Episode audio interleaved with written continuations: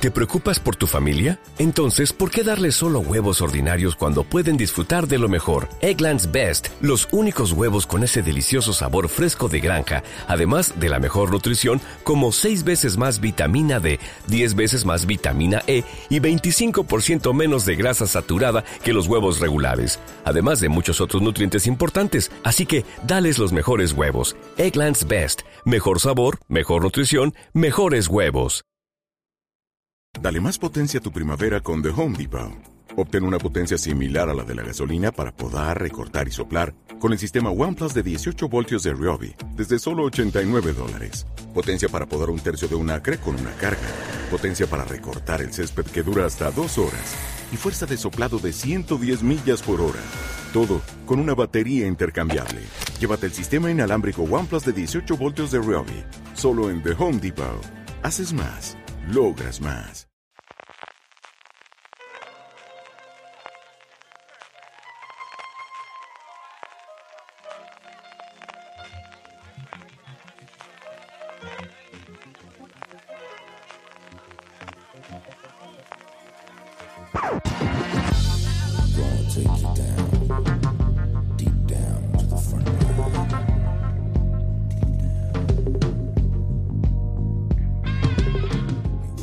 Bienvenidos un lunes más a Streaming, el programa de fuera de series, donde cada semana repasamos las novedades y estrenos más importantes de las diferentes plataformas de streaming y canales de pago. Don Francis Arrabal, ¿cómo estamos?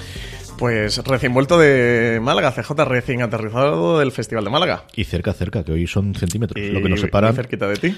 Y trabajando a estas horas, sí señor. Eh, un montón de noticias, un montón de novedades, un montón de eh, estrenos durante esta semana que vamos a repasar. Como siempre tendremos también nuestro eh, Power Ranking, las series más vistas por nuestra audiencia durante la pasada semana. Terminaremos con las preguntas de los oyentes. Francis, vamos ya sin solución de continuidad con la noticia. La primera es que nada, en cuestión de horas, si estáis oyendo esto cuando emitamos, si no, ya habrá pasado, vamos a tener la Keynote de Apple. Sí, si estáis por lunes por la mañana cuando salió el programa, es esta tarde. Si estáis de lunes por la tarde, pues está siendo, empieza a las 7 de la tarde, ¿no? A las 6 de la tarde, horario eh, peninsular, porque con los americanos ya han cambiado la hora y nosotros en Europa no la cambiamos hasta final de marzo. Entonces la diferencia horaria son 5 con la costa este y solamente 7 con la costa oeste en vez de las 6 y 8 que habitualmente tenemos.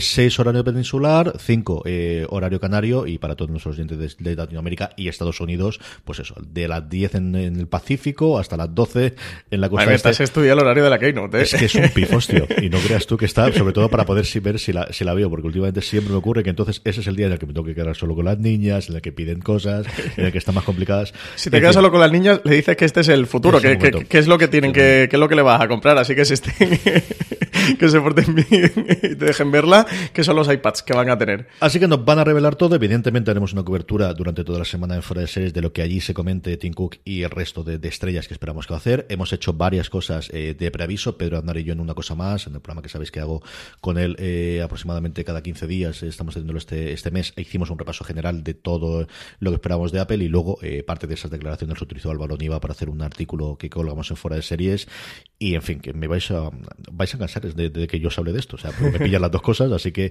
vamos a hablar, yo además creo que, firmemente que Apple va a presentar más que un canal o una eh, competidor de Netflix, una plataforma, lo que ellos quieren hacer es eh, un lugar alternativo, el, lugar inicial donde tú tengas que hacer, ya no solamente es que lo, lo cubres, lo que ves a día de hoy cómo funciona en Estados Unidos, que va a integrar contenido en vídeo, yo creo una las grandes diferencias de la apuesta, especialmente con Netflix y también hasta cierto punto con Amazon y con Disney, es apostar por deportes y apostar por noticias, que es algo que también existe en la plataforma americana.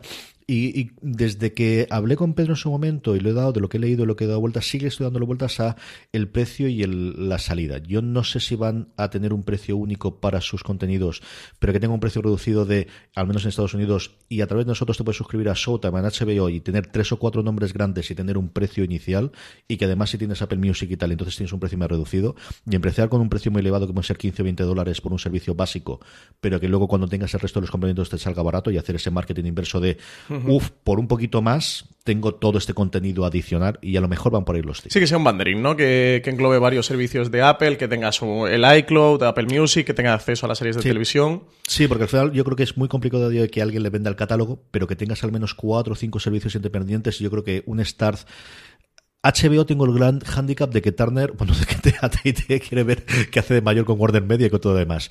Pero yo creo que Lionsgate, que ha comprado definitivamente Starz, yo creo que Showtime, que al final es CBS, pero que quieren hacerlo. Yo creo que CBS All Access, que está buscando otro sitio donde hacer, y puede tener tanto CBS All Access como Showtime. Es decir, pueden coger cuatro o cinco de los más o menos independientes, a lo mejor AMC también, a lo mejor Shudder, que es la parte de terror que tienen. Hacer un bundle de estos cuatro, cinco, seis servicios, que normalmente costaría cada uno de ellos 5 o 10 dólares, y decir, esto junto con todo nuestro contenido que de alguna forma te sale gratis por 15, 20 dólares, conforme voy dando vueltas a la cabeza, más me ha gustado, ¿no? Aquí el caso es que siempre estaríamos hablando de Estados Unidos, no a nivel internacional. Claro, la movida es cómo trasladas eso internacionalmente, ¿no? sí, por derechos. y el gran problema. Sí. Es decir, que están vendiendo internacionalmente. Bueno, el caso de CBS All Access puede ser con Star Trek Discovery a Netflix, o bueno, AMC que tiene presencia en España y en otros países más allá. Hay que ver, ¿eh? eh bueno, haremos gran angular de esto con Pedro Aznar, esto hay que hacerlo, sí o sí. Haremos mucho y a ver si esto también me, me, sirve para darme el empujón de volver a escribir alguna cosa para la web, que al final no puede ser, y que prometí que lo haría hace dos meses, y como todas mis promesas, al final, dos meses después sigo sin hacerla, ¿no?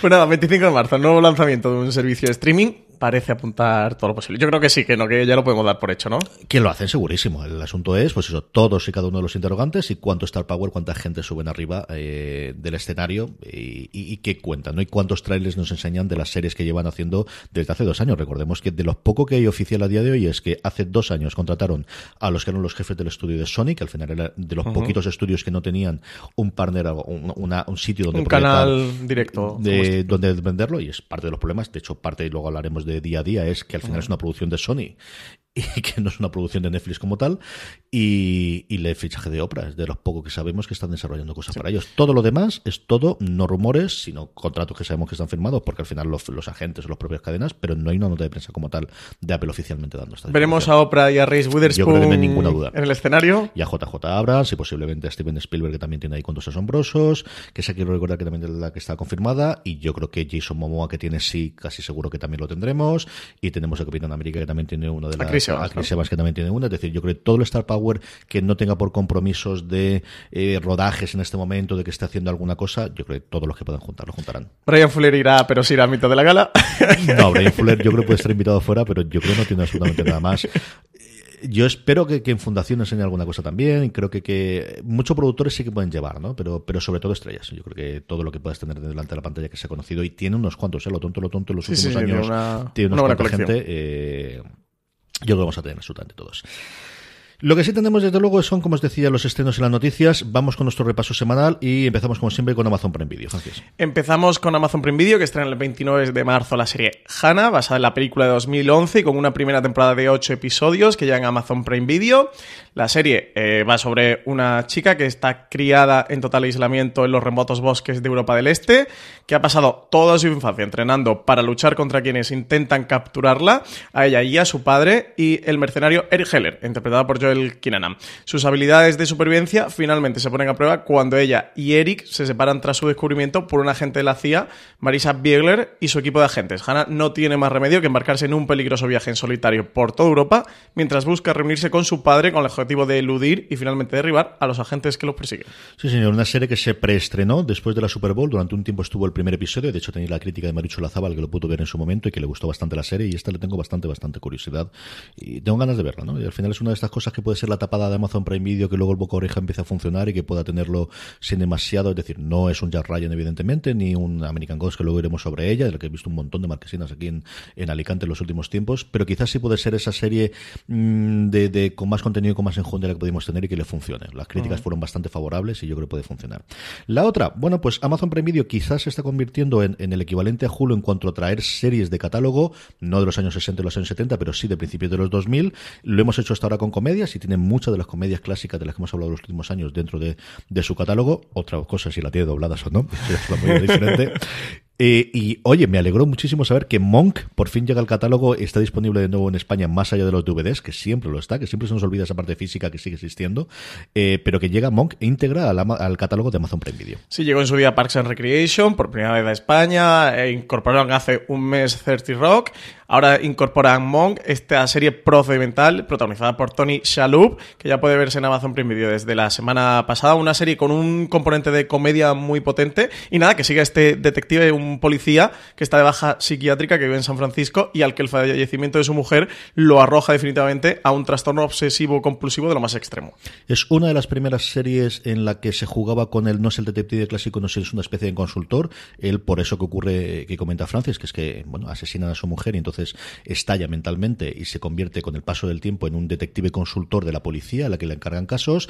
Es él y su cuidadora, ayudante, medio mano derecha el que hace todas las tareas y es un papel que mm, lleno de gloria y de premios a Tony Shalhoub. Se llevó tres semis. Hubo una época, yo recuerdo, pues eso, de primeros de los 2000, en torno a 2000, antes de la, de la jornada del 2004, que empezó a cambiar un poquito las cosas con Perdidos y con Mujeres Desesperadas, en el que en comedia arrasaba Tony Shalhoub y arrasaba Monk y en, en drama arrasaba sobre todo eh, eh, eh, señor, será posible que es mayor Boston Legal con, con mi queridísimo ah, se me ha ido ahora totalmente el nombre, te digo yo cómo estaba la cosa. Con el queridísimo de Boston Legal. Ay, señor. No, será posible. A ver, espérate, que me está diciendo Google, me está diciendo Google.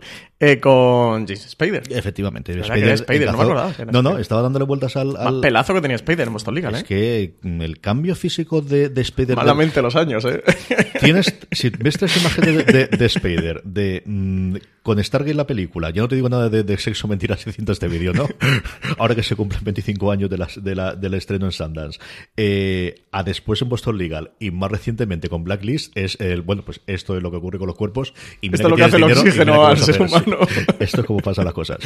Pero volviendo a lo nuestro, Monk es una serie tremendamente divertida de ver, de estas series procedimentales que da gusto ver. Yo creo que no ha envejecido mal, quitando la parte tecnológica, evidentemente, que, que al final la que te puede chirriar más de, sí, no existían los móviles, o al menos no existían como los conocemos a día de hoy en el 2002 y en el 2009, que es cuando terminó la, la serie originalmente.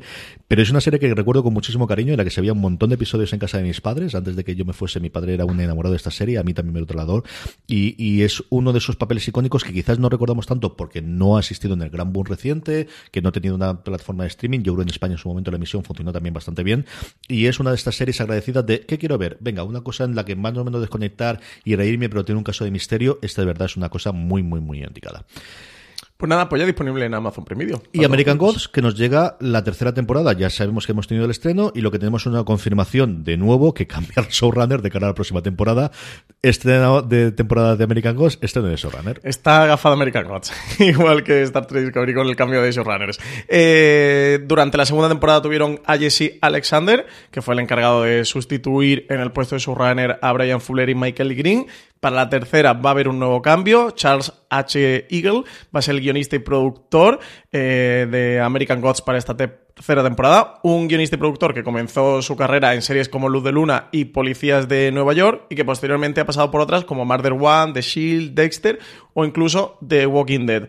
Gaiman decía que estaba encantado de que American Gods hubiera sido renovada por una tercera temporada y que estaba aún más emocionado de poder trabajar con Chick Eagle, que es el mejor compañero posible y que habían estado trabajando durante semanas dando forma a esta tercera temporada y que estaba encantado de que pudiera llevar la antorcha de los dioses estadounidenses a la gloria. Al final han fichado, pues eso, alguien que lleva muchísimo tiempo en la industria, como decía Francis, trabajando pues treinta y tantos años aquí y que al final pueda controlar los gastos, que es el gran problema que tiene la productora aquí en medio, es que las primeras, por las ínfulas que tenía el el, sobre todo. Sí, porque el, guionista de Logan, que es el otro que hacía, Michael Green, yo creo que entre los dos, pues los dos se gustaron y tiraron para adelante, pero es que la segunda que tiraron de estos dos para controlarlo al final, con la cantidad de reformas y de modificaciones que han tenido que hacer la serie, porque no le gustaba absolutamente nada a la cadena de emisión original en Estados Unidos, que es Starz, y luego internacionalmente Amazon Prime Video, les ha costado al final más que el collar que el perro. Así que buscan a alguien de, bueno, alguien en el que por fin podamos confiar.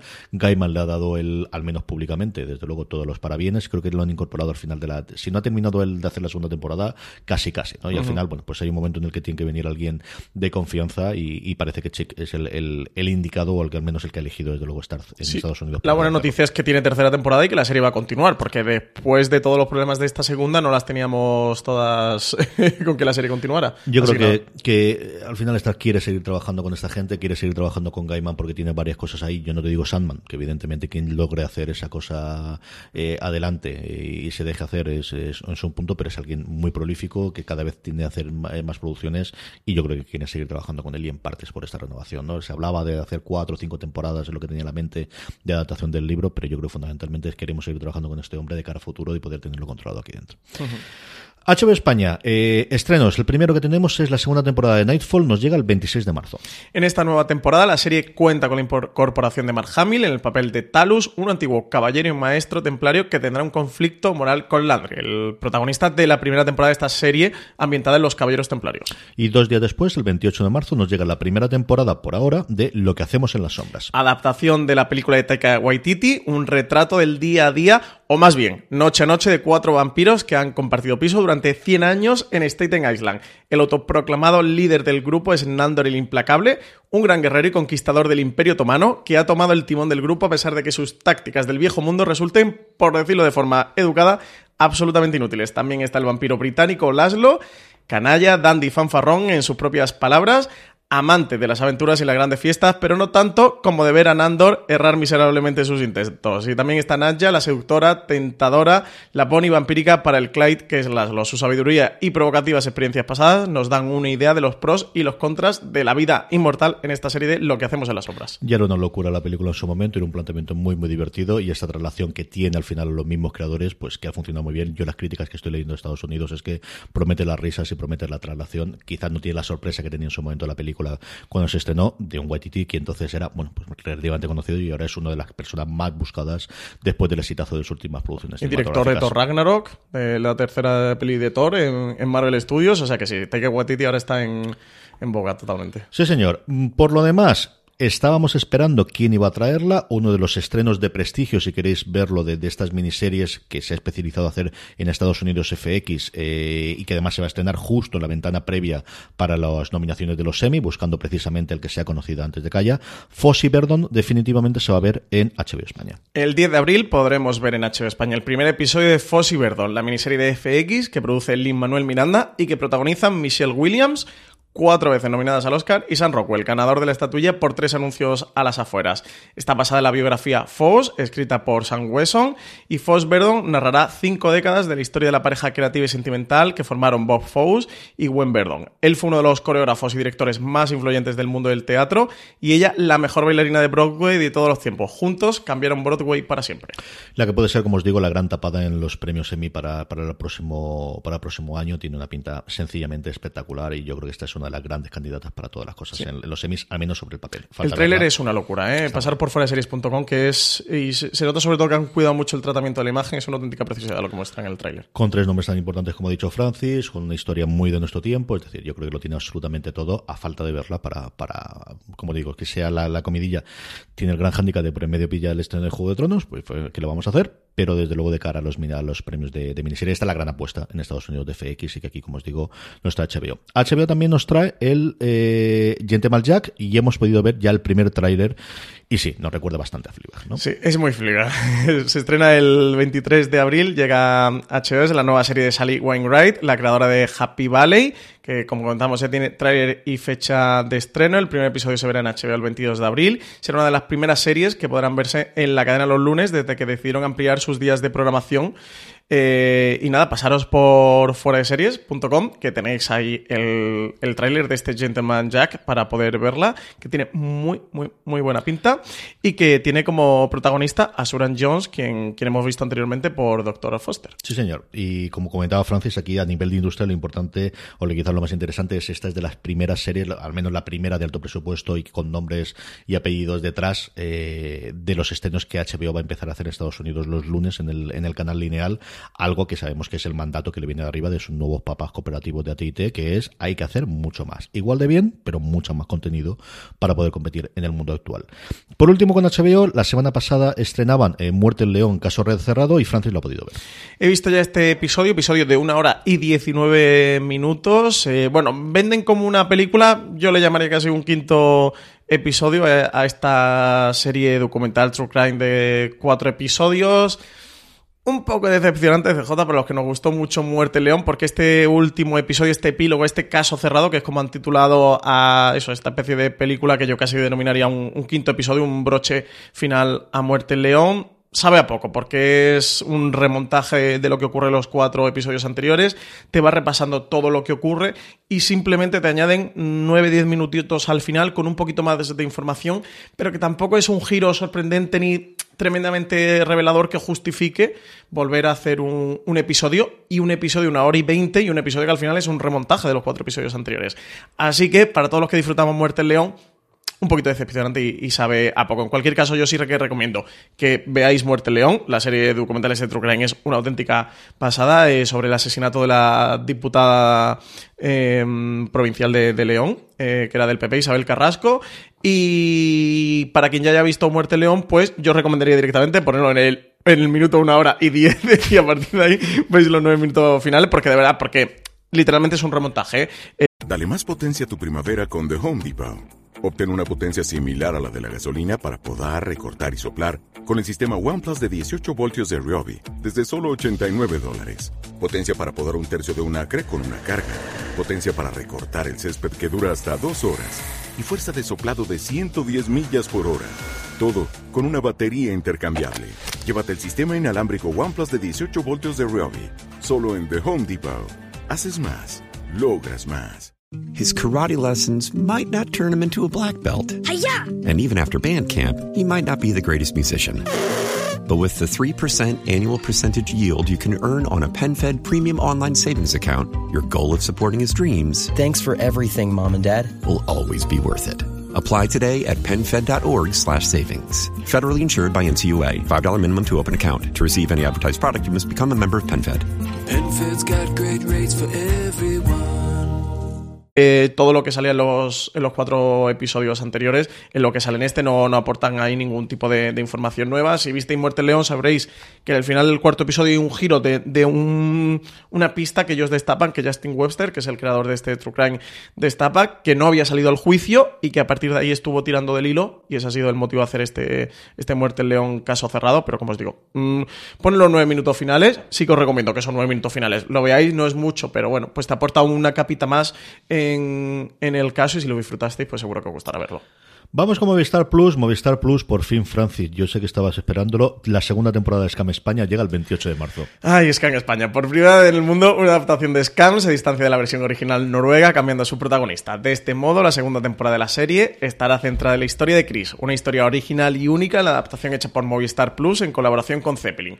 El universo de Scam España ha llegado además a YouTube con un canal propio, creado por el personaje de Lucas. El primero de los clips se compartirá en scanespaña.movistarplus el próximo jueves 28 de marzo y el episodio completo estará disponible bajo demanda en Movistar Plus el domingo 31. Y el mismo 28 nos llega la quinta y última temporada de Jane de Virgin. Se acerca el final de la gran telenovela en la que se ha convertido la vida de Jane. La repentina revelación al final de la temporada cuarta nos dejó con la boca abierta. La mayor incógnita es si se trata del verdadero Michael, de una alucinación o de un criminal enmascarado. No sería la primera vez a estas alturas y ya nos podemos esperar cualquier cosa. Protagonizada por la versátil Gina Rodríguez, ganadora de un Globo de Oro a Mejor Actriz de Comedia por su papel en Jane de Virgin, cuenta con un trío de mujeres protagonistas que supone un retrato generacional infalible. Además destaca la vuelta de tuerca a los clichés de las telenovelas, que toma como referencia eh, personajes extremos, líos de familia, desconfianza, secretos, etcétera, etcétera.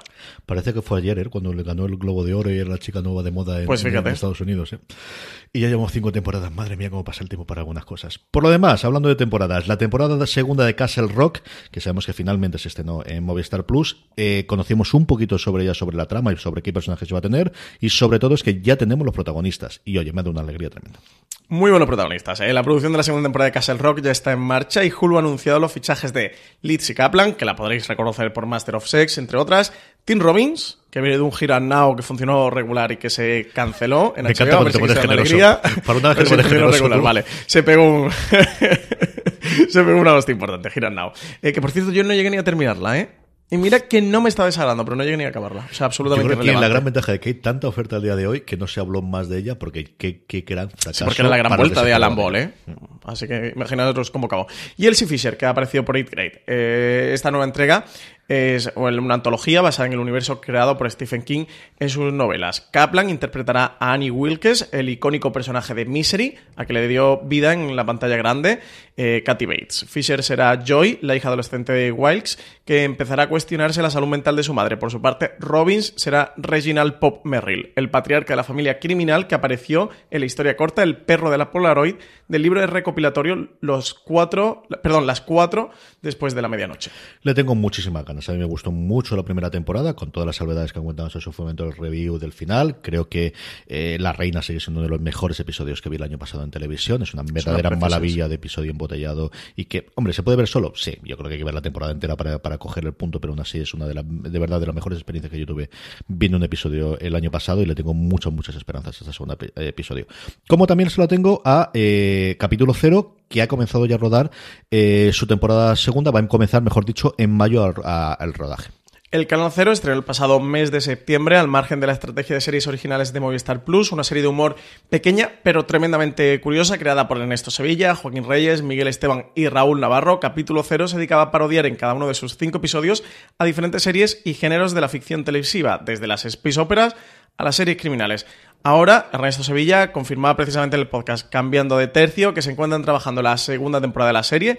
Decía que estaba contentísimo porque le había podido dedicar más tiempo al guion y que cuando le dedican más tiempo a una cosa, pues te sale mejor. Que además contaba una anécdota muy curiosa de J que decía que, que, esto funcionaba como le dijo su padre. Dice que un verano vio a su padre que estaba muy moreno, dice que estaba casi negro y que le preguntó al padre que, cómo lo hacía, cómo lo conseguía. Le dijo, pues echándole horas, hijo, como todo se hace en esta vida. Así que nada, decía eso, que estaban consiguiendo pulir más esta segunda temporada de capítulo cero, eso, pues como lo había dicho su padre, echándole horas, que sí como se hacía todo en la vida.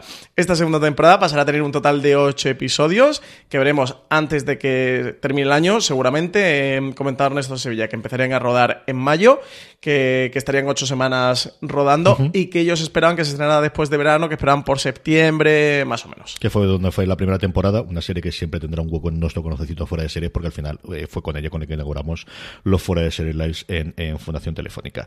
Y por último, eh, Francis estuvo de corresponsal en eh, nuestro, en, el Festival de Málaga la semana pasada, y allí pudo ver los dos primeros episodios de Instinto. Cuéntame, ¿cómo fue Mario Casas? Ah, primero, ¿en la serie de Mario Casas y el resto de la gente? sí, ¿no? Por supuesto. Y en la segunda escena sale desnudo, así que todos los checks de Mario Casas ya respondidos. Eh, no sé comentaros por no meterme en spoiler, porque es una serie, la vi con Mario Santonja allí en el, la he visto aquí en el Festival de Málaga, en el Teatro Cervantes, y hemos podido ver los dos primeros episodios. Eh, no quiero destriparos la serie. Yo comentaros. Eh, la serie está mucho más cerca de un 50 sombras de Grey, un Is Way Shot, pero sobre todo un 50 sombras de Grey que un Shame, la película de Steve McQueen, que era más lo que estaba viendo, vendiendo el reparto y vendiendo el equipo creativo, de que era más un Shame con 50 sombras de Grey. No, que no os engañen, es más un 50 sombras de Grey que un Shame, mucho más. Eh, la serie se divide principalmente en, entre ramas. Está la parte más eh, sexual de este personaje, Marco Moore, que interpreta mm, Mario Casas, que es un, una especie de Elon Musk, que es un gran eh, creativo, ingeniero, un visionario que, está eh, avanzando las tecnologías del, futuro. De hecho, una de las primeras escenas en el primer episodio es la presentación de un coche, que creo que recordar que se llamaba Ciclón, que es un coche con el que prometen eh, que en cinco años van a ganar las horas de Le Mans, que, va a correr a 500 kilómetros por hora, con energías todas renovables. Y, y tienes una empresa tecnológica hacia, hacia el futuro.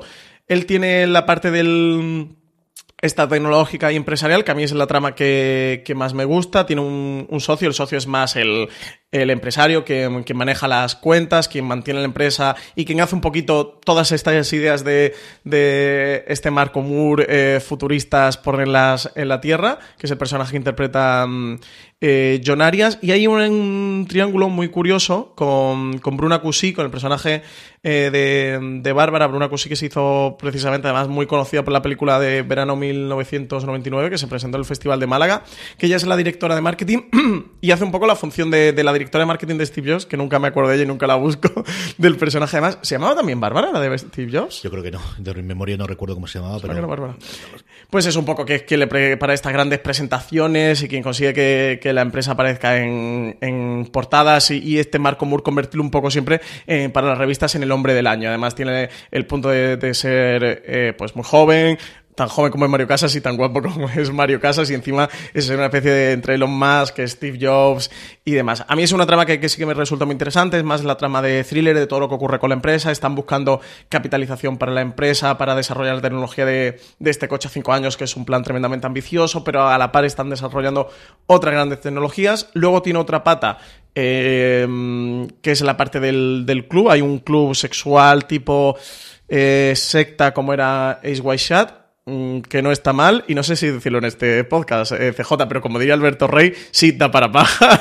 o sea que pasa el filtro de Alberto Rey de da para paja. Eh, que esa parte eh, no está mal, ¿eh? Habría que comentar muchas cosas, pero no está mal del todo. A mí la parte que más me puede echar para atrás es la tercera eh, trama que forma parte de esta historia, porque creo que está muy fuera de, lo, de las dos anteriores, porque incluso la de la tecnológica de este Marco Moore, de este gurú tecnológico, con, de este visionario, con la del club, puedes llegar a entenderle y tiene cierta sintonía. Él tiene una tercera eh, pata dentro de la serie, que es un drama familiar. Él algo ha ocurrido con la madre, que no sabemos bien. Parece que, que, la, que abandonaron a él y a su hermano hace muchos años y su madre vuelve. Es el, el, típico argumento de que la madre vuelve a su vida y lo va a remover todo y va a remover esos cimientos que estaban tan estables.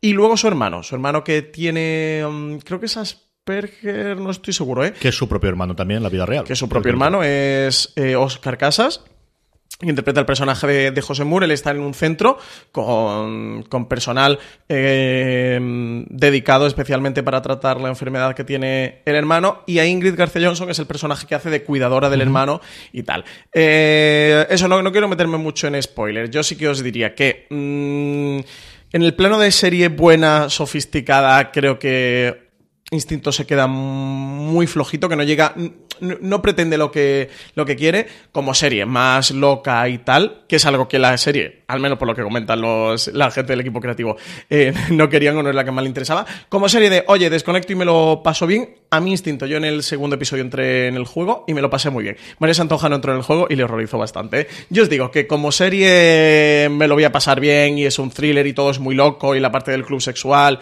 y tal, te lo puedes pasar tremendamente bien. Luego es este drama familiar que intenta dar cierta intensidad a la serie que creo que no consigue, que son unas pretensiones que no llega a cumplir. A mí me lo han vendido ya. Yo, Mario Casas, Elon Musk y Steve Jobs, ya me lo han vendido. y club arriba, club abajo. Sí, sí, yo estas cosas, sí. Sin ningún tipo de problema. Ya hablaremos con ella con spoiler porque tengo muchas cosas que ¿Cuántos eran estos? ¿Seis, ocho? ¿Te acuerdas tú de memoria? Eh, creo que son ocho episodios. Te, te juraría que son ocho. Míralo, mientras yo Son ocho, paso... son ocho. Acabo de comprobarlo.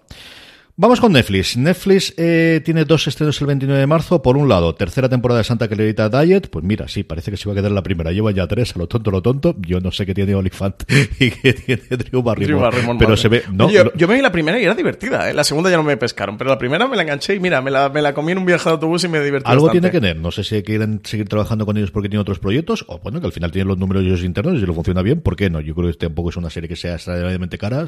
Yo creo que ellos han entrado sí, muy en el juego de promoción y siguen haciendo sus cositas y ya está. Y luego, eso sí, estrena la primera temporada de Osmosis ese mismo 29 de marzo. Serie de ciencia ficción de 8 episodios, ambientada en París, en un futuro cercano, la tecnología ha conquistado la última frontera, decodificar el amor verdadero.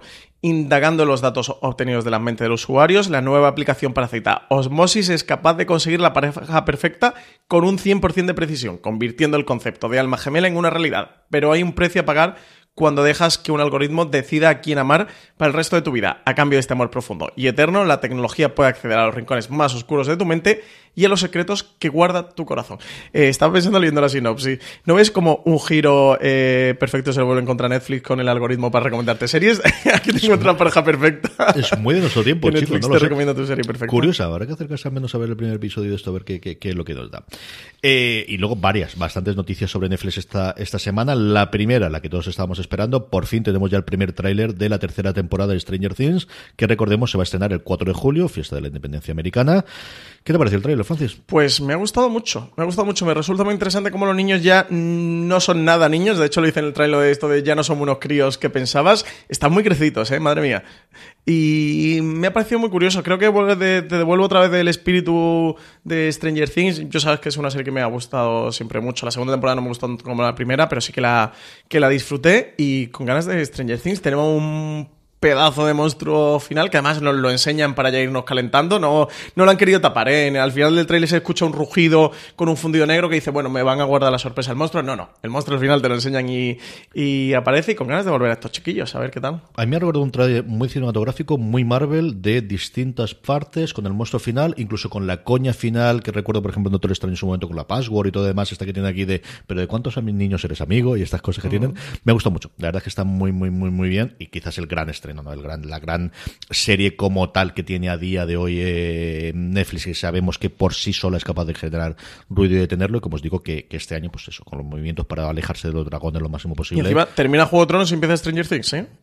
Ese va a ser, desde luego, nuestro día de redacción de series Vamos de aquí hasta que lleguemos a finales de, de junio, de, de julio, perdonadme. La otra gran noticia, yo creo que está a su pesar, qué metida de pata, señor, con esos tweets, madre mía, que no lo he llegado a comprobar, porque que oía el otro día a Steve Royce eh, hablando sobre ello y que a lo mejor se habían borrado.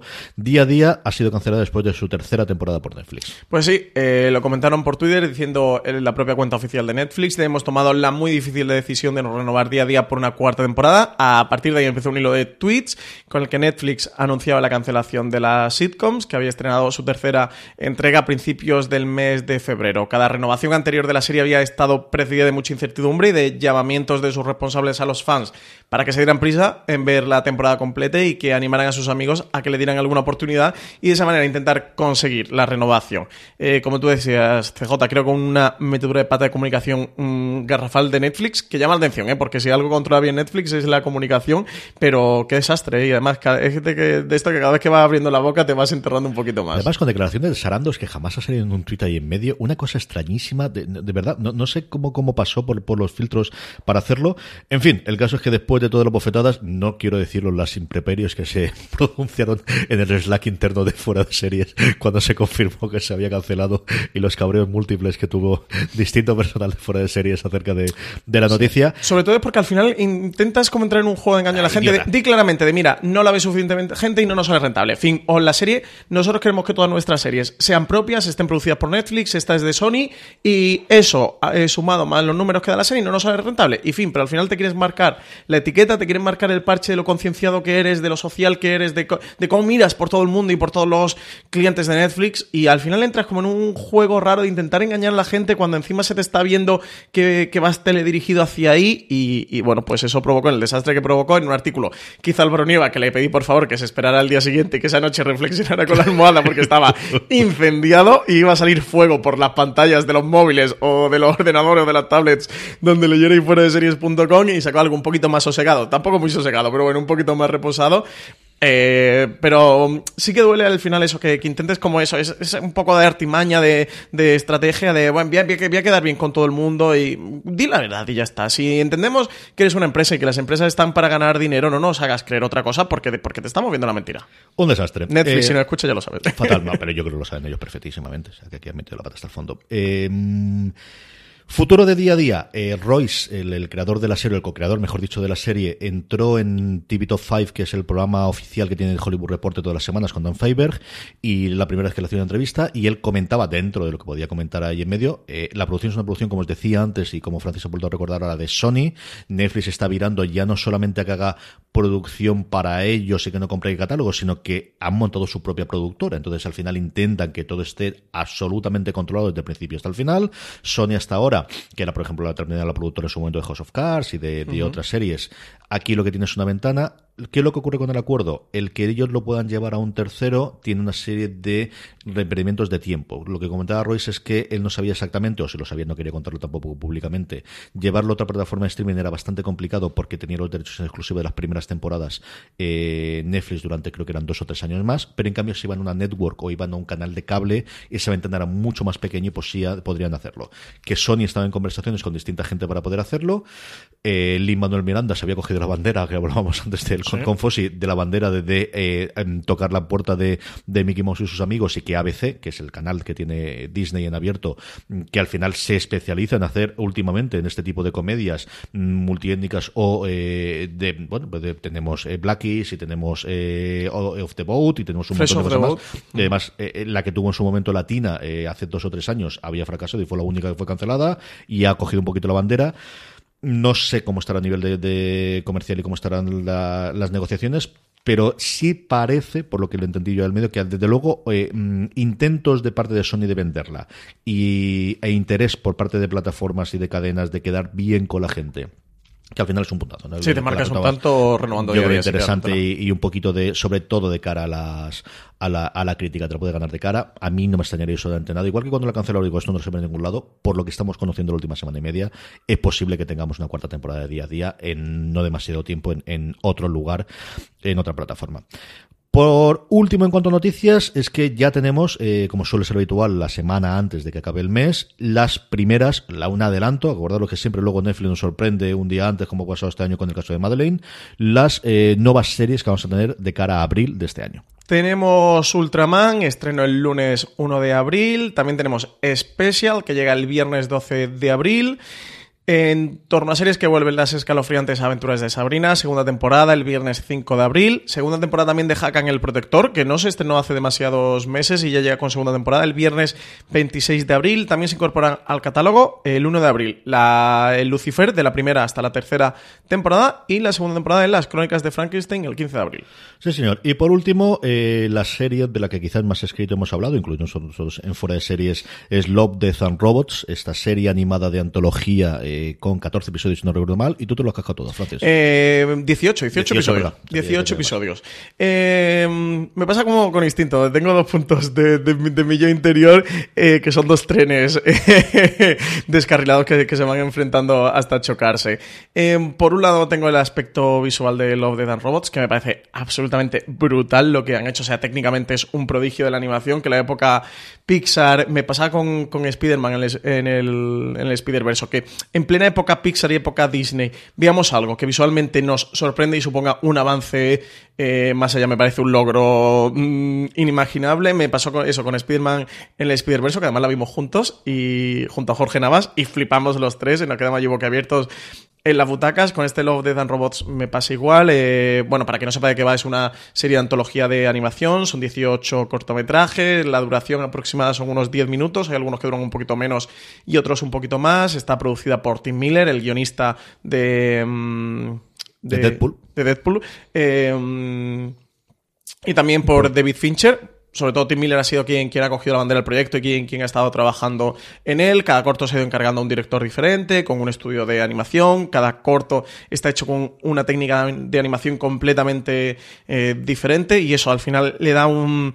es- le llamaré casi un canto de, de amor a, a la animación digital espectacular, a las técnicas de animación. Eso, como os digo, cada uno tiene un estilo absolutamente diferente y ver desde Sony's Edge, que nos puede recordar mucho a un videojuego, a lo que sería una cinemática de un videojuego, a Three Robots, que nos puede recordar mucho a un corto de Pixar, o, a The Witness, que también tenía esta, esta estética que, eh, de, además de, de Spider-Man en el Spider-Verse, porque es que el, diseñador de arte de Spider-Man en el Spider-Verse es el director de este The Witness o Sucker of Souls, que, tiene ese estilo del, del anime japonés. Eso, al final es un canto absoluto al, a los estilos de, animación y resulta una preciosidad. Luego tiene los debates de fondo de, bueno, y todo lo que ha ocurrido alrededor, que hemos hablado en foreseries.com eh, de ello, lo reflejaba un poquito Antonio Rivera en su crítica.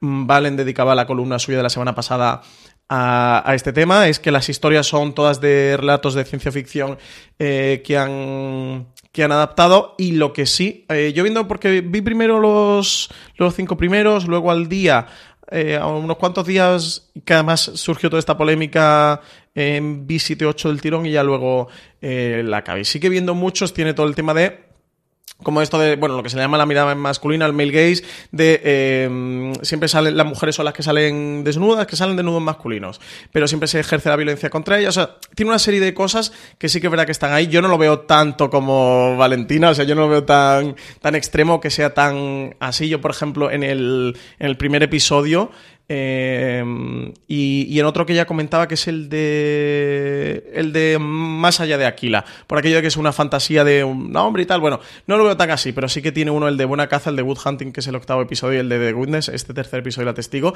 que los relatos te rechinan un poquito, ¿eh? O sea que tengo por ahí un punto contradictorio de que por un lado la forma me gusta mucho, por otro lado el fondo eh, tampoco tanto. Al- Alberto Rey decía que esto era un- una antología para nerds pajilleros y a veces en parte lo puede parecer, ¿eh? Y eso sí que me, me, ha rechinado viéndolo. Dicho eso, el de Three Robots, el de los tres robots, es una auténtica preciosidad. Me parece una, una preciosidad de, de, relato. Me recordaba mucho a, a Wally, evidentemente, de, de, Pixar.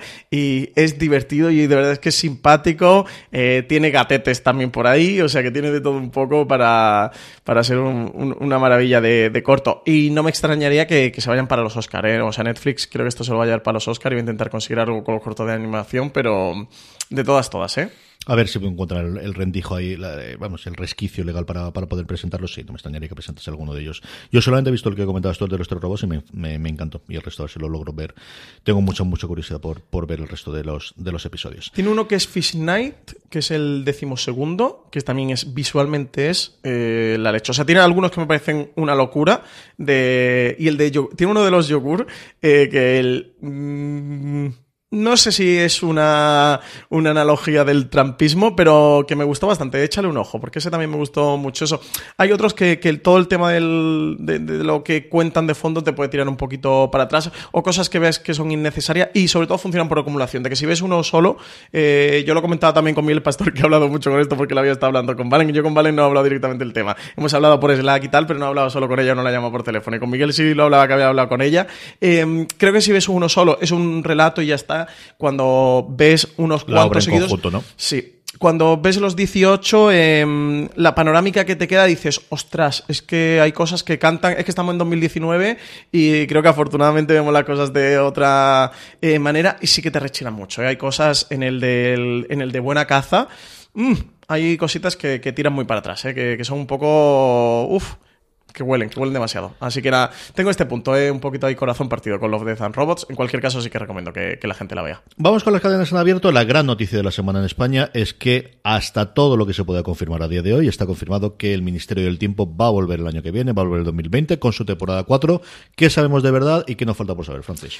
Pues aquí lo que sabemos es que Fernando López Puig, director de contenidos de televisión española, en una entrevista en ABC, dijo que estaban trabajando en las Biblias de la cuarta temporada del Ministerio del Tiempo, que querían reunir a todo el equipo otra vez, que iba a ser muy divertida y que llegaría en 2020. No aclaró si sería con una temporada más corta o con, o con la tradicional que estaban teniendo en sus, tres primeras eh, temporadas, porque él sí que Fernando López Puig llegó a insinuar o a sugerir que podría ser una temporada un poquito más, más corta. No sabemos si de seis episodios, 8, 10, 14 que se están planteando, pero sí más corta. lo que sí parece claro es que la serie no puede continuar sin Javier Olivares, su showrunner original, quien firmó el año pasado un contrato contrato de exclusividad con Globo Media, grupo eh, Media Pro. Por tanto, Televisión Española debería llegar a un acuerdo con Globo Media para que el productor y guionista pudiera seguir trabajando en el Ministerio del Tiempo. Además, Javier Olivares actualmente se encuentra inmerso en la producción de Malaca, una serie criminal precisamente para la 1, em, ambientada en, Málaga. Es el, nombre, es el nombre fenicio de Málaga, es Malaca. Olivares hizo Atrapar un ladrón, que tendremos el estreno dentro de nada aquí en Paramount. Está ahora con Malaca, alguien que siempre ha trabajado. Olivares lleva trabajando desde las primeras cosas que hizo con Diagonal en su momento para TV3 todo su desarrollo eh, reciente de series, desde luego el de Española, con primero Isabel, luego con Víctor Ross y posteriormente, evidentemente, con el Ministerio del Tiempo. Yo no estoy tan seguro que no se pueda hacer sin él, creo que no podría hacerse sin el ni obstante él, eso sí que lo creo bastante claro. Creo que tampoco se lanza al, a la piscina y dice la fecha del 2020, si no han hablado con él ya previamente y saben cuándo va a tener el hueco dentro de la agenda y un acuerdo con, con MediaPro, a la que yo creo que también le interesa poder vender más cosas como ya lo he hecho con, con Malaca para, para televisión española. Entonces yo creo que al final, con toda la problemática de esto es televisión española, a un año y medio, de, a, a, a un mes y medio, ¿qué le he hecho un mes y medio? A un mes de elecciones y toda la mm, situación de transitoriedad que al final es permanente, como suele ocurrir siempre con estas cosas en televisión española. Es decir, con todas esas problemáticas y todas esas cosas, yo si tuviese apostar, creo que va a estar él y nos falta evidentemente el elenco, lo cual nos va a dar mucho juego porque nos va a permitir hacer programas especiales de quién queremos en la patrulla, que quién podemos pensar. Ya es. pero no lo digas, no, no lo digas que no nos lo copien, CJ, pero una cantidad de artículos y de programas, nos da programas de tops. ¿Quién queremos? ¿Quién dejamos tener? Esto nos va a dar una cantidad de juegos y nos lo vamos a pasar muy bien con el Misterio del Tiempo. En cualquier caso, buenísima noticia, ¿no? Que, que parezca, al menos así lo ha, comentado, lo, ha, lo ha comentado Fernando López Puch, que insisto, es el director de contenidos de televisión española, no es cualquiera, eh, de que vamos a tener más Ministerio del Tiempo, de que quieren rescatar la serie para una cuarta temporada y ya no es que quieran, es que lo van a hacer y para 2020. Así que buenas noticias. La otra noticia buena de Televisión Española es que Cuéntame cómo pasó entra en el club de las 20 temporadas después de su estreno hace 20 años, en el 2001 es cuando nace eh, originalmente Cuéntame cómo se disparó y hemos pasado desde el principio del franquismo hasta los años 90. Sí, después de Hospital Valle Norte y unos cuantos fracasos, le vienen bien a Televisión Española buenas noticias en torno a la serie.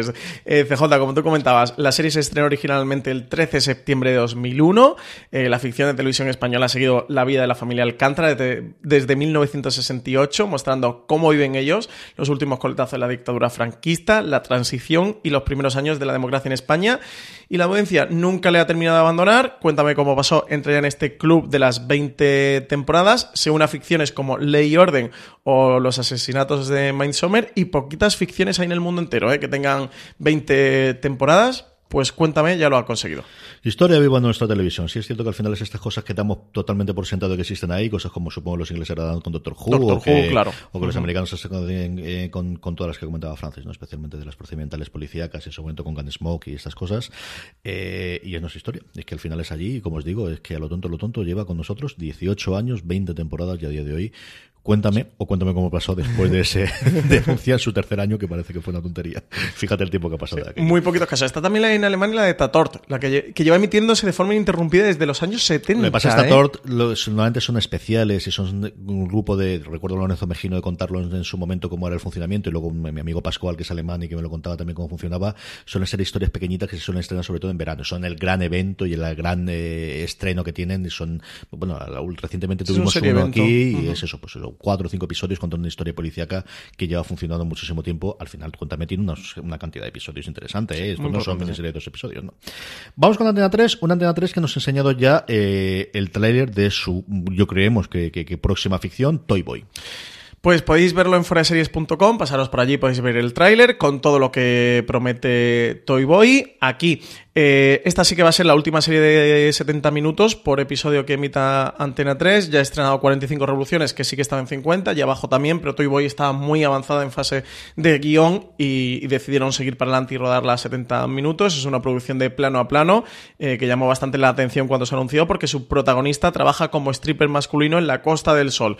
Eh, se desconocía cuánta importancia iba a tener ese aspecto en la serie o cómo iba a ser, y ya viendo el tráiler podemos hacernos una idea más aproximada. Aquí tenemos el principal personaje Toy Boy, que es Hugo, interpretado por Jesús Mosquera, que pasa siete años en la cárcel acusado de haber matado al marido de su amante Macarena, una mujer con dinero y poder en Marbella. Cuando sale de prisión, regresa a su trabajo en el Club Inferno como stripper y allí conoce a una abogada que está investigando su caso con la esperanza de reabrirlo, ya que Hugo siempre sostuvo que era inocente.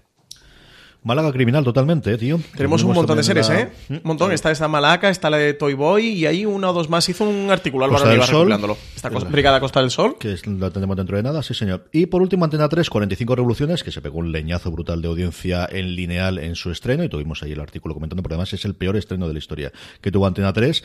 Pero que yo lo he visto y a mí me ha gustado mucho. Primero, que lo, lo contaba muy, muy poquito eh, sobre las plataformas y sobre la, forma de visionado, ¿no? Y, y cuando le damos palos a HBO con toda la razón del mundo, también hay que dárselo. El A3 Player se ha mejorado una barbaridad. De verdad que es un reproductor muy majo para poder verlo en tableta, que es como solamente veo, veo las series. Y eso vaya por delante. Se puede descargar el contenido, puedes verlo con subtítulos, puedes hacer un porrón de cosas con ella. Y la segunda, a mí que me gustó mucho el episodio. Creo que el trío de protagonistas está muy bien, la ambientación es lo que esperas de Bambú corregido y aumentado, todas las escenas que se ocurren, tanto lo inicial que hay de una presentación de lo que era una actuación musical con los pequeñiques en el circo Price, como luego todas las que tienen en los dos principales escenarios, que es la discográfica y una especie de bar donde actúa también el protagonista, está muy muy bien. Ellos tres creo que tienen una química muy buena a partir de desarrollar, creo que están muy bien. Lo que se comenta de hablar muy rápido, pues que voy a contar yo de hablar muy rápido. A mí no me tira para atrás. También confieso que aquí. A nosotros no va a enseñar a hablar rápido. Mm, eh, me acostumbro a verlo todo, incluido las cosas españolas con subtítulos, porque al final me gusta ver cómo se hace el trabajo de subtitulado, me gusta ver los efectos, alguna vez que no oyes algo, cómo utilizan el, el, concepto. Quizás eso también me ayuda, que por muy rápido que hable lo voy a entender exactamente igual, sin más. Y es una serie que te da lo que te promete, que tiene un pequeño girito al final. Marina lo comentaba también en su crítica, de a lo mejor podemos hacer un poquito más con ello y, darle un poquito más de profundidad a los personajes que no se queden cliché, que yo creo que no llegan a serlo.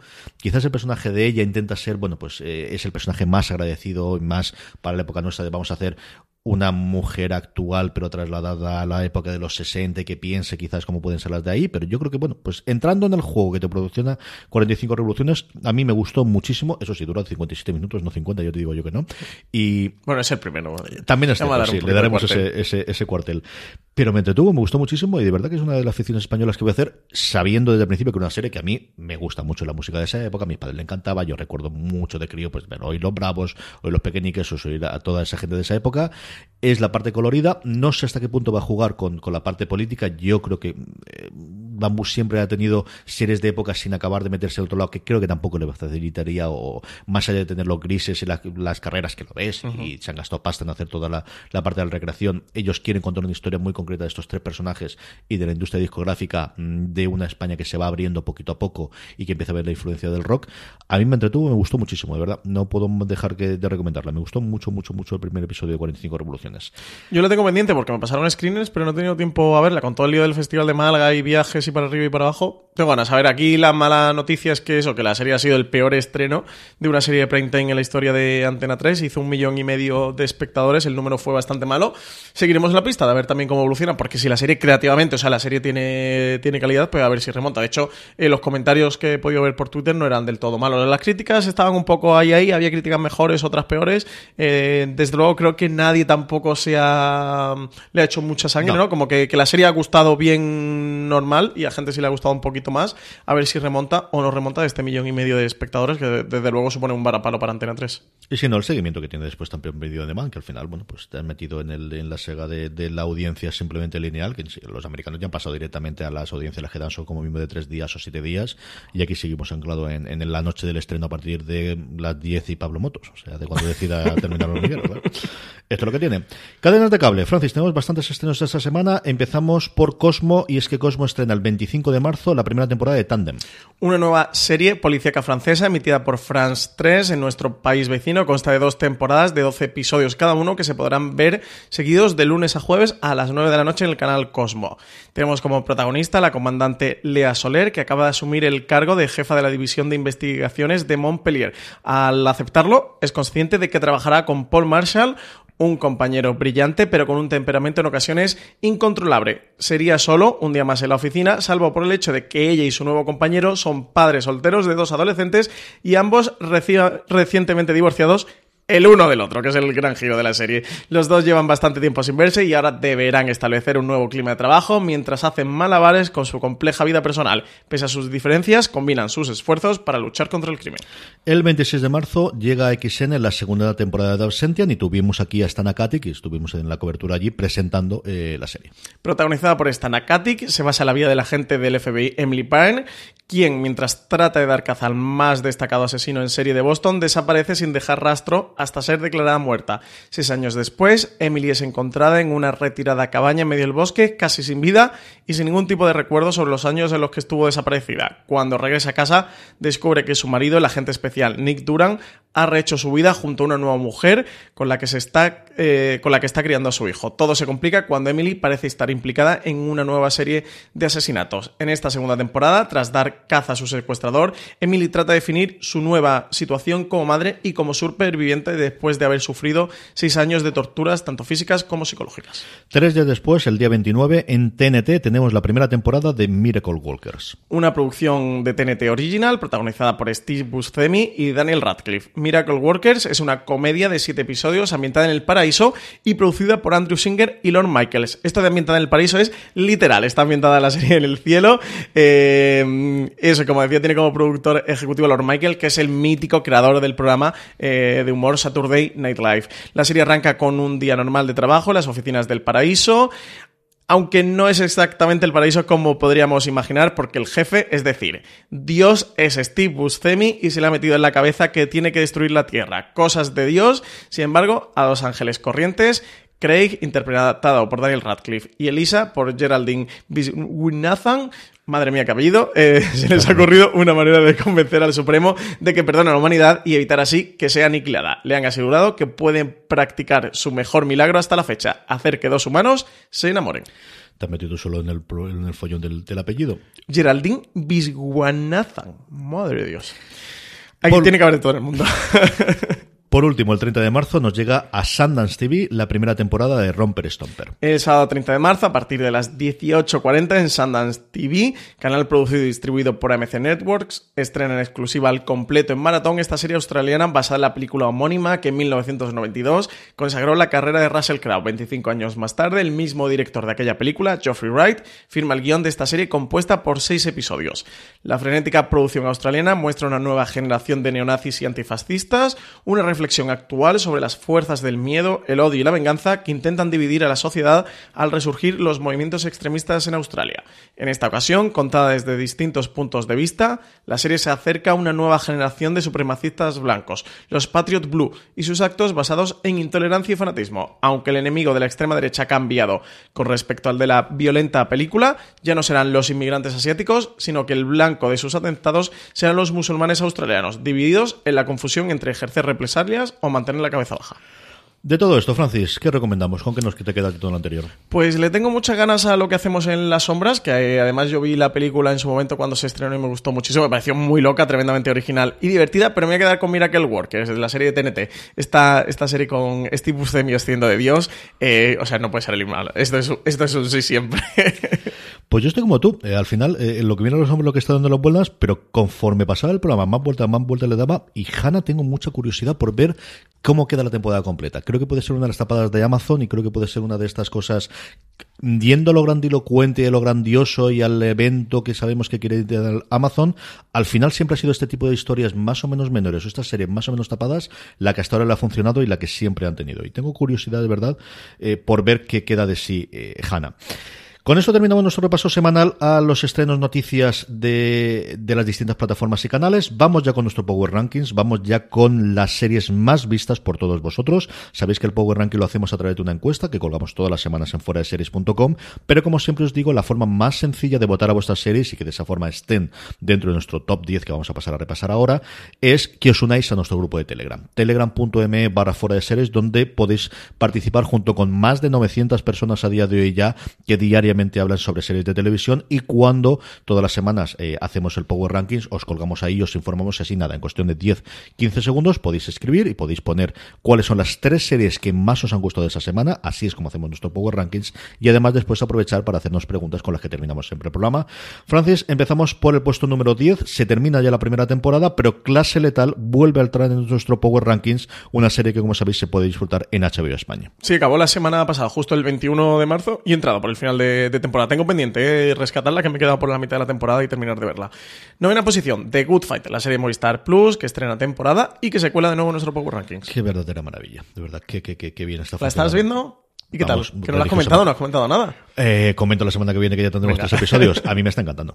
Es que está, está en un momento absolutamente de dulce, de guion, de actores, de absolutamente, pues igual que siempre. Y, y un, y un Shin que está en el primer episodio, que sale en el primero, aparece, aparece en el segundo, totalmente, absolutamente pasado de vueltas. El tío se lo está pasando de miedo. Está sencillamente alucinante Michael Shin como está aquí. La diferencia entre su personaje de, de Masters of Sex aquí, es decir, no puede ser más distintos. Es una cosa alucinante cuando lo ves. Totalmente pasado de rosca, totalmente pasado de vueltas. Qué bien se lo está pasando el tío. Es una comparación maravillosa para, para el elenco de esta tercera temporada de The Good Fight.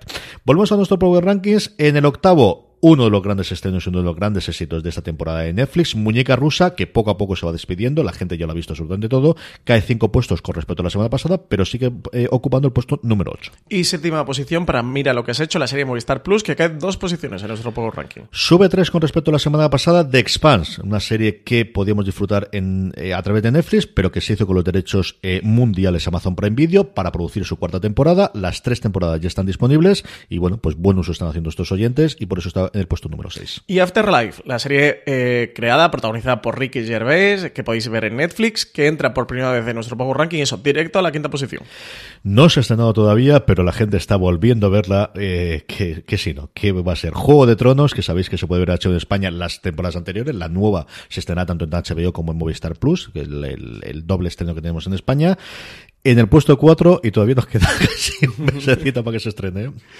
Eh, tercera posición, The Walking Dead, la serie que se emite en Fox España, que sube tres posiciones en nuestro Power Ranking. El episodio de la semana pasada fue brutal. Ya sabéis que The Walking Dead nos da siete episodios malos y uno bueno. El de la semana pasada era el bueno. ¿Qué episodio de Walking Dead? Eh? Un episodio fantástico. Imagino que por eso también aquí ha subido nuestro Power Ranking.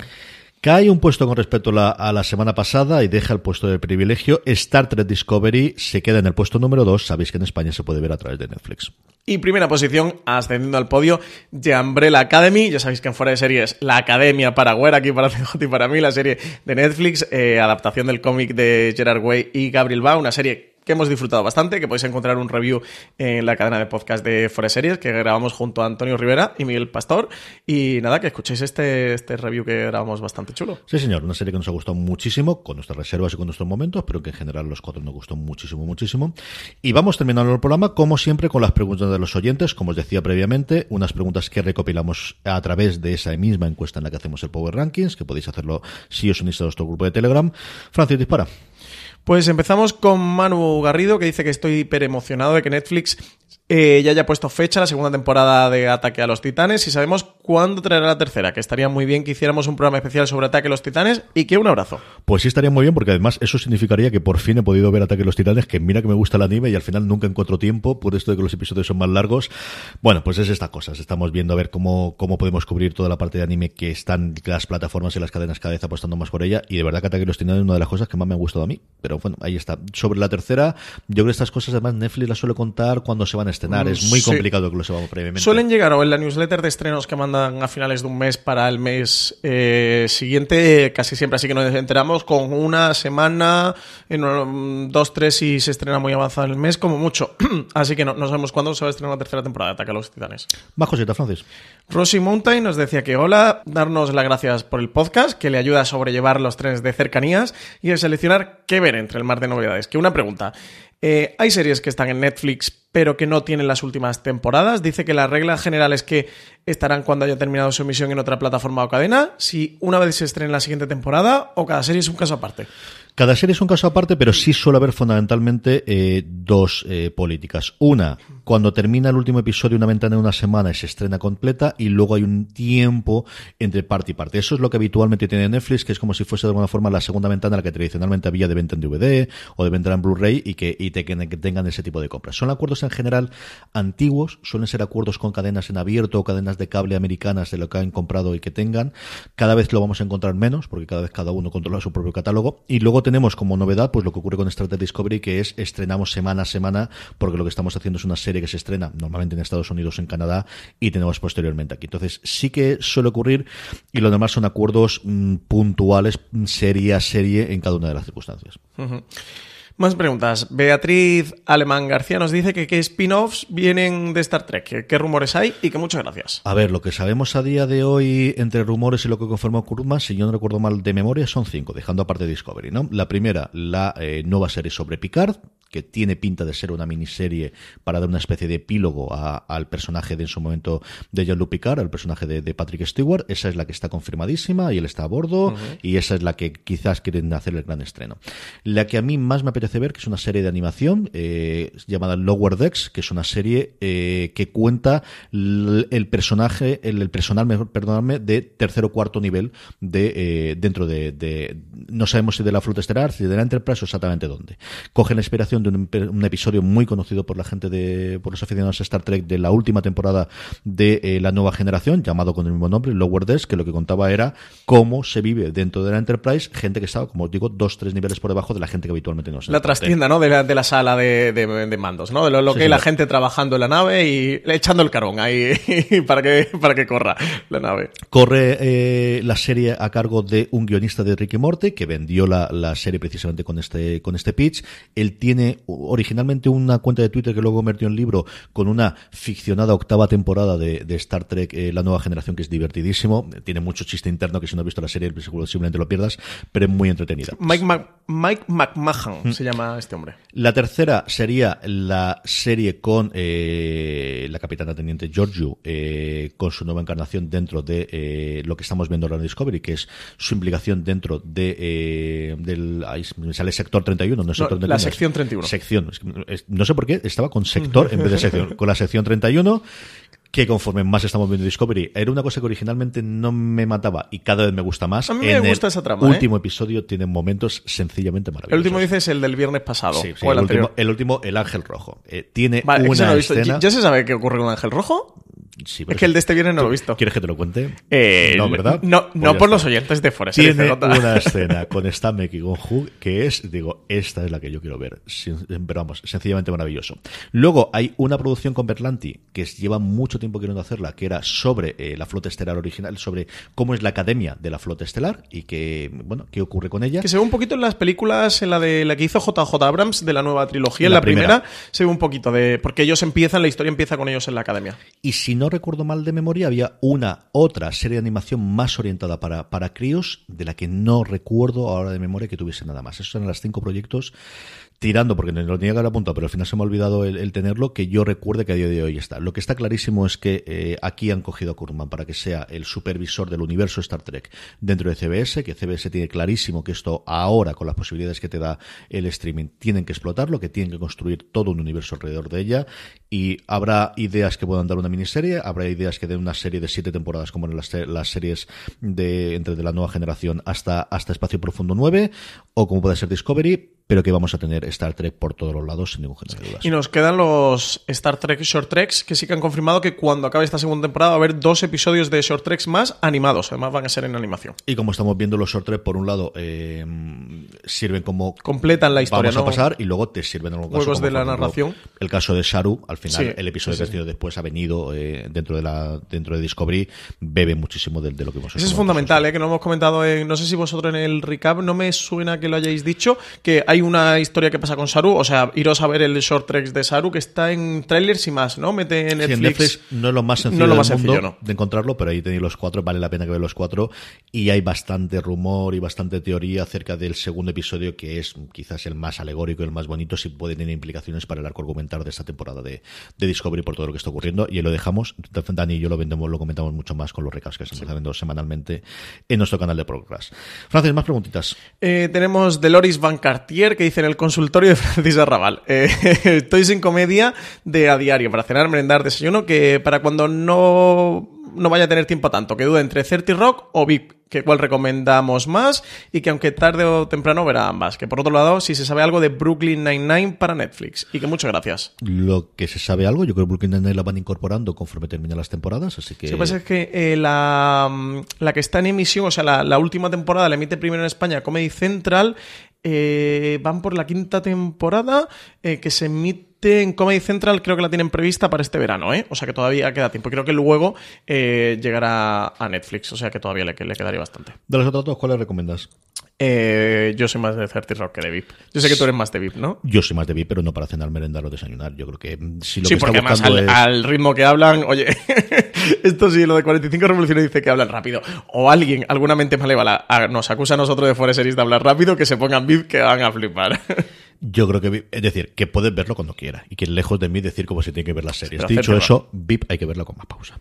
Y entonces 30 Rock yo creo que, que puedes verla con más pausa, que tiene muchísimo intríngulis y que es una serie maravillosa. Creo que igual que, bueno, pues mi adorada Parks and Recreation o evidentemente Big Bang Theory o Friends, que son las que normalmente siempre tienes aquí, incluso más puras Senfield, son, si lo que quieres, y además tiene muchísimos episodios. Es decir, 30 Rock al final tienes modelo de eh, cadena en abierta americana de 20-25 episodios por, por, por temporada, tiene las 7 temporadas que duró, es decir, ahí tienes por los ciento y pico episodios que te puede dar durante un rato, mientras que Pip no va a ser. Sí, es mucho más cortita. Sí, yo recomendaría, no sé si la habrás visto, pero Parks and Recreation tienes que verla. Y Seinfeld también, y además las tres coinciden que están en Amazon Prime Video, que es quien se está haciendo este catálogo de comedias.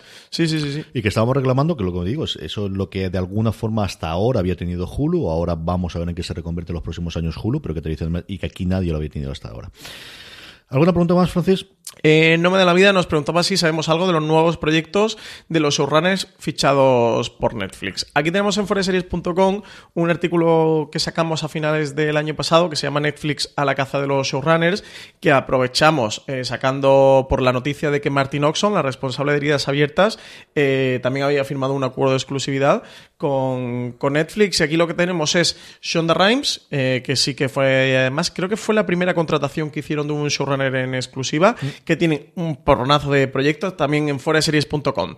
Eh, puedes encontrar todos los proyectos que tiene Shonda Rhimes anunciados dentro de Netflix, un total de 8. Eh, el artículo se llama Estas son las 8 series que Shonda Rhimes está desarrollando para Netflix, así que métete ahí que te vas a tirar un buen rato leyendo. Luego tenemos por otro lado eh, Ryan Murphy, que además creo que fue el segundo showrunner también que, del que anunciaron una exclusividad. Bueno, fue muy famosa la noticia esta de que tenía una exclusividad por 5 años, con 300 millones de dólares para gastar muy ricamente. Eh, tenía anunciada, la primera serie que anunció fuera de Ratchet, esta precuela de Alguien voló sobre el nido del cuco, de la película. Eh, y también de Politician, un de Politician que además precisamente hace 3, 4 días eh, ya ha salido el cartel, se ha anunciado la fecha de estreno, que 27 de agosto puede ser. Creo recordar que por ahí, sobre todo el cartel y el elenco sencillamente apabullante de, estrellas que va a tener alrededor. No como personaje principal, que el tío es más o menos desconocido, pero sí que la gente que tenía alrededor era alucinante. El cartel era una, recopilación de nombres y decir, por, eso la serie de Ryan Murphy para Netflix, no lo hemos vuelto. y luego tiene también unos cuantos proyectos más anunciados que también los podéis encontrar en foreseries.com. Luego tenemos a Kenia Barris, el responsable de Blackish y de su spin-off en Freeform, Growish, que, que, también había firmado un contrato de exclusividad. Alex Hirsch, que era el, bueno, que es el creador de Gravity Falls, hizo ultra conocido por Gravity Falls, esa serie que mezclaba lo mágico y lo sobrenatural con dos hermanos que pasaban el verano en un pueblo que estaba repleto de habitantes un tanto curiosos. Una serie chulísima de animación para ver con los, por los nenes o ver vosotros o los adultos, que está genial. Alex Pina, el creador español, eh, el creador de La Casa de Papel, que también lo ficharon en, en exclusiva, eh, tiene dos series anunciadas. Una es Sky Rojo y otra es White Lies. Em, y de que de las que por ahora no, no es que rojo sabemos muy poquito de Wildlife se sabe más que es la historia de esta mujer que va la hermana de un DJ que muere en Ibiza y que va a investigar qué es lo que ha ocurrido allí. 20 años después de su desaparición se encuentra el cadáver eh, que era uno de los proyectos que tenía Netflix para aparecer en este dash y luego tenemos a los Obama. Eh, sí a los Obama. Que no se ha vuelto a saber absolutamente nada desde que lo ficharon hace más de un año ya ¿eh? sí Barack Obama y Michelle Obama habían creado una productora para trabajar con la empresa creando contenido original eh, aunque no se ha especificado de qué tipo, pero sí que eso, que tienen un acuerdo también de exclusividad con, con ellos. Y nos preguntaba por, lo, por el Mirror Wall. Ellos compraron, ellos lo que hicieron con, con el sello de cómic de Mark Millar, con Millar Wall, fue comprar directamente el sello de cómic. No han comprado los derechos de adaptación de los cómics, han comprado el sello de, de cómics. De hecho, los cómics ahora están editando uno que se llama The Magic Order, se están editando con el sello de, Netflix directamente. Han comprado la empresa tal cual. Y sí que todas sus series, todas las series que, del Millar Wall, quitando las que ya tenían adaptaciones cinematográficas, que eran Kissman, Kikas y no sé si quedaba alguna otra fuera, creo que no, que el resto ya sí que estaban dentro. También lo podéis encontrar en un artículo que publicamos en Fuera de Series eh, sobre el tema, sobre qué, mm, qué, series, bueno, qué series de cómics habían quedado fuera del, del, acuerdo, porque ya tenían los derechos eh, vendidos y nada, que están en proyectos de... Sabemos que van a hacer unas cuantas pelis de animación como series estaban anunciadas en la de mm, la de Jesús, como en American. No, American Jesus no es. Puede ser que se llame American Jesus. Recuerdo que recuerdo la de Jesús. Es que el, no sé si lo estoy liando con American Vampire, el cómic este de, Scott Snyder. Creo que sí que era American Jesus, pero no estoy seguro. Y tenían otra más. Hay dos anunciadas, ¿eh? Del, ya de como series del Miller World, que ahora mismo se me van de la cabeza. Y en foreseries.com la podéis encontrar. Con eso terminamos el streaming de esta semana. Sabéis que todas las semanas tenemos muchísimo más contenido en audio en nuestro canal de podcast. Os podéis suscribir en Spotify, en Apple Podcast, en iVoox o en vuestro reproductor de confianza, simplemente buscando fuera de series, reproductores de confianza, donde además podéis dejar las estrellitas, las recomendaciones y todo demás para que la gente nos llegue, Francis. Sí, y que nos sigan también en fuera de series, en Instagram, que somos arroba fuera de series por todas partes. Sí, es American Jesus. Sí, el, otro que había anunciado es Jupiter's Legacy con Steven The Knight como, como showrunner, que fue el showrunner de, también de Daredevil y también de mm, director de Pacific Ring.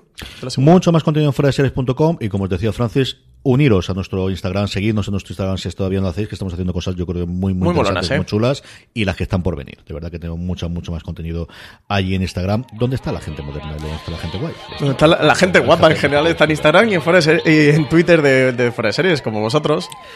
Eh, con esto terminamos. Hasta la semana que viene. Recordad, tened muchísimo cuidado.